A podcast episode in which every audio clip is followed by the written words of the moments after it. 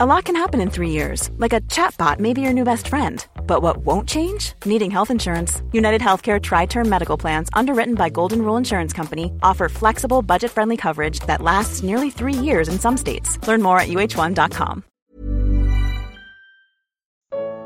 Qual o alvo de nossa submissão e obediência? Primeira parte. Carta aos Efésios, capítulo 6.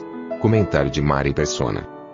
O capítulo, o capítulo 5 de Efésios o capítulo 5 de Efésios, ele, ele apresenta três, vamos chamar assim, ferramentas né, para a vida cristã.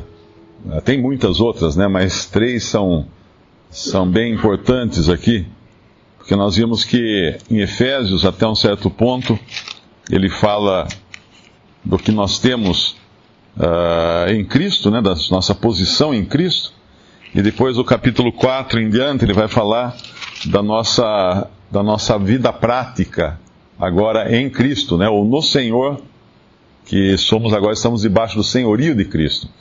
E em Efésios tem três pontos que são importantes uh, para nós até andarmos dessa forma que convém a quem uh, pertence à família de Deus.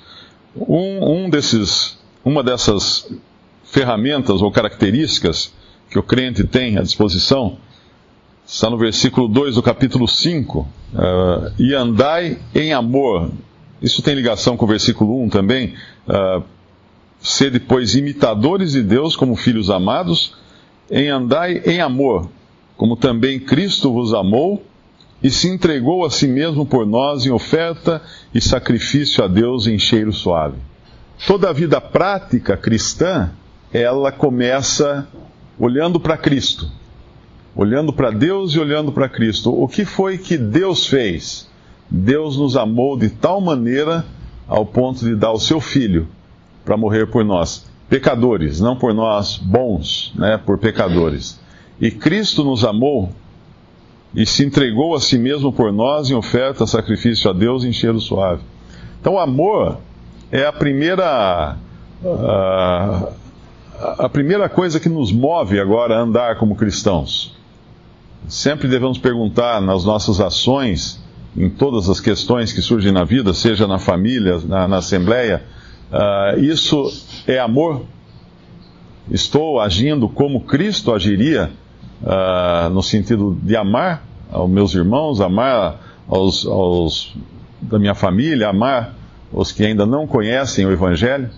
A segunda coisa é o versículo 13 ele começa, na verdade, no, no versículo 11, né, para ver o contexto, e não, com, não comuniqueis com as obras, é, capítulo 5, versículo 11 de Efésios, e não comuniqueis com as obras, obras infrutuosas das trevas, mas antes condenai-as, porque o que eles fazem oculto, até dizê-lo é torpe.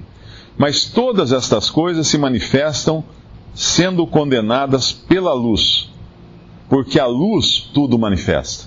Essa segunda característica deve estar na vida do cristão, é luz. O Senhor falou que nós somos a luz do mundo. E nós não estamos mais em trevas agora, nós estamos vivemos na luz. Não vivemos mais nas trevas. Porque o incrédulo ele vive nas trevas e ele não quer a luz. O Senhor fala lá em João que ele não se aproxima da luz, porque a luz manifesta as suas obras. Mas quando nós entendemos que os nossos pecados foram sim manifestados, claro, mas eles já foram pagos pelo Senhor, nós não temos mais receio de sair na luz. Quando a gente levanta uma pedra no, no meio do mato, você levanta uma pedra, a primeira coisa que acontece é, embaixo dela tem lacraia, aranha, escorpião, uma série de insetos, alguns peçonhentos. E o que eles fazem na hora que você levanta a pedra? Eles correm se esconder embaixo de outra pedra porque eles não vivem na luz, eles não gostam da luz. E assim é o incrédulo, ele não gosta da luz, porque a luz manifesta suas obras. Eu acho que isso está em João capítulo 3, versículo 19.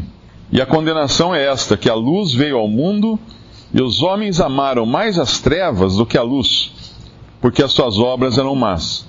Porque todo aquele que faz o mal aborrece a luz ou evita a luz e não vem para a luz, para que as suas obras não sejam reprovadas. Mas quem pratica a verdade vem para a luz, a fim de que as suas obras sejam manifestas, porque são manifestas em Deus. Então o cristão, além dele, dele poder andar em amor, porque ele tem agora o amor de Deus nele, que é uma característica da vida nova que nós temos agora em Cristo, nós temos o amor do Pai em nós, né? Nós só conseguimos amar agora realmente, antes nós amávamos o amor uh, carnal, natural, humano, né? Mas hoje nós podemos amar como Deus ama. Isso na primeira epístola de João fala muito disso, do amor que nós temos. Então, e a outra característica é essa: nós andamos na luz. Nós não tememos a luz. Então, se, se eu, para andar como cristão, eu devo primeiro perguntar: isso é amor? Segundo, eu devo perguntar: estou fazendo isso na luz? Uh, outros poderiam ver eu fazendo isso? Estou escondendo isso de alguém? Isso é, é reprovável de alguma forma a Deus, aos meus irmãos, ou à sociedade, ou qualquer coisa? Essa pergunta eu deveria fazer em cada, cada ação da minha vida, né? Porque se não dá para trazer à luz alguma coisa, hum, é melhor não fazer. Se não dá para expor aquilo à luz, é melhor não, não praticar aquilo. Aí a terceira coisa vem no versículo 15 eh, de Efésios 5. Portanto, vede prudentemente como andais, não como nécios, mas como sábios. Sabedoria de Deus. O cristão, ele desfruta de algo que o incrédulo não tem: sabedoria. Não a sabedoria do mundo. Existe uma sabedoria do mundo. Existe um bom senso uh, nas coisas do mundo, isso é natural. Uh, a sabedoria que é aprovada, inclusive, pelo mundo. Não que ela seja ruim em muitas, muitos aspectos, é, ela é boa, porque ela é a sabedoria do mundo. Eclesiastes é um livro de sabedoria do mundo. Ali nós encontramos coisas que são sábias, uh, coisas que são corretas, coisas que fazem bem a gente seguir, para não se dar mal aqui nesse mundo. Uh, provérbios também tem muito, é claro que Provérbios é o livro da sabedoria, uh, mas também tem muito ali sabedoria que o mundo aprova, que é bom senso, até no mundo. Mas a sabedoria de Deus, isso é algo que o cristão tem, que o mundo não tem. Nós podemos ser sábios e um exemplo já é o, o versículo seguinte, né? Remindo o tempo, porquanto os dias são maus, pelo que não sejais insensatos, mas entendei qual seja a vontade do Senhor. Então, o cristão, para andar em sabedoria, primeiro, ele tem que conhecer qual é a vontade de Deus, qual é a sabedoria de Deus para a sua vida. Ele, pode, ele tem que remir o seu tempo. O que, que é isso? usar o seu tempo o melhor que ele pode para aquilo que é eterno. Não ajunteis tesouros na terra, né, onde a, a ferrugem e a traça corrói, mas ajuntai os vossos tesouros no céu, o Senhor falou. Se eu sei que nós, eu tenho aqui nessa, vida, nessa terra um tempo limitado de vida, que vai ser o único tempo que eu vou ter para servir a Deus, para dar testemunho de Cristo nesse mundo, uh, por que não usar esse tempo de maneira sábia para Deus? Por que me envolver em coisas que talvez possam fazer eu perder esse tempo e desperdiçar aquilo que é precioso para Deus? Então essas três, essas três capacitações, vamos dizer assim, amor, luz e sabedoria, permitem também que a gente ande, como fala aqui no, no, no capítulo 6 agora de Efésios, uh, quando ele se dirige aos filhos, depois ele se dirige aos pais, depois aos servos. E cada um de nós é, de alguma forma, alguma coisa disso, né?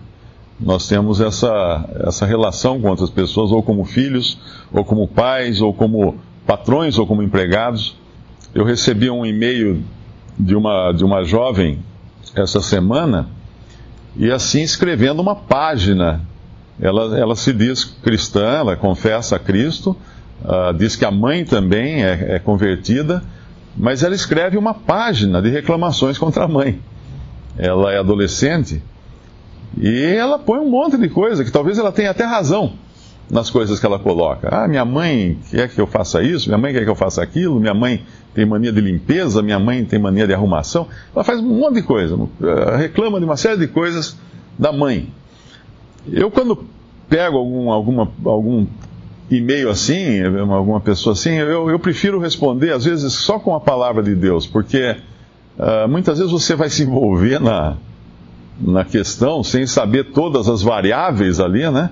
Não sei se a mãe dela realmente faz as coisas da maneira correta, se a mãe dela não está incorrendo no versículo 4, que diz: E vós, pais, não provoqueis a ira os vossos filhos, mas criai-os na demonstração do Senhor. Pode ser que esteja acontecendo isso, mas não foi a mãe que escreveu. Se a mãe eh, tivesse mandado um e-mail, uh, aí seria conversa com a mãe. Mas como foi a filha, o que, o que eu respondi para a filha? Sede obedientes a vossos pais no Senhor, porque isso é justo. E coloquei mais alguns versículos também que fala da obediência dos filhos. Visite respondi.com.br. Visite também 3minutos.net.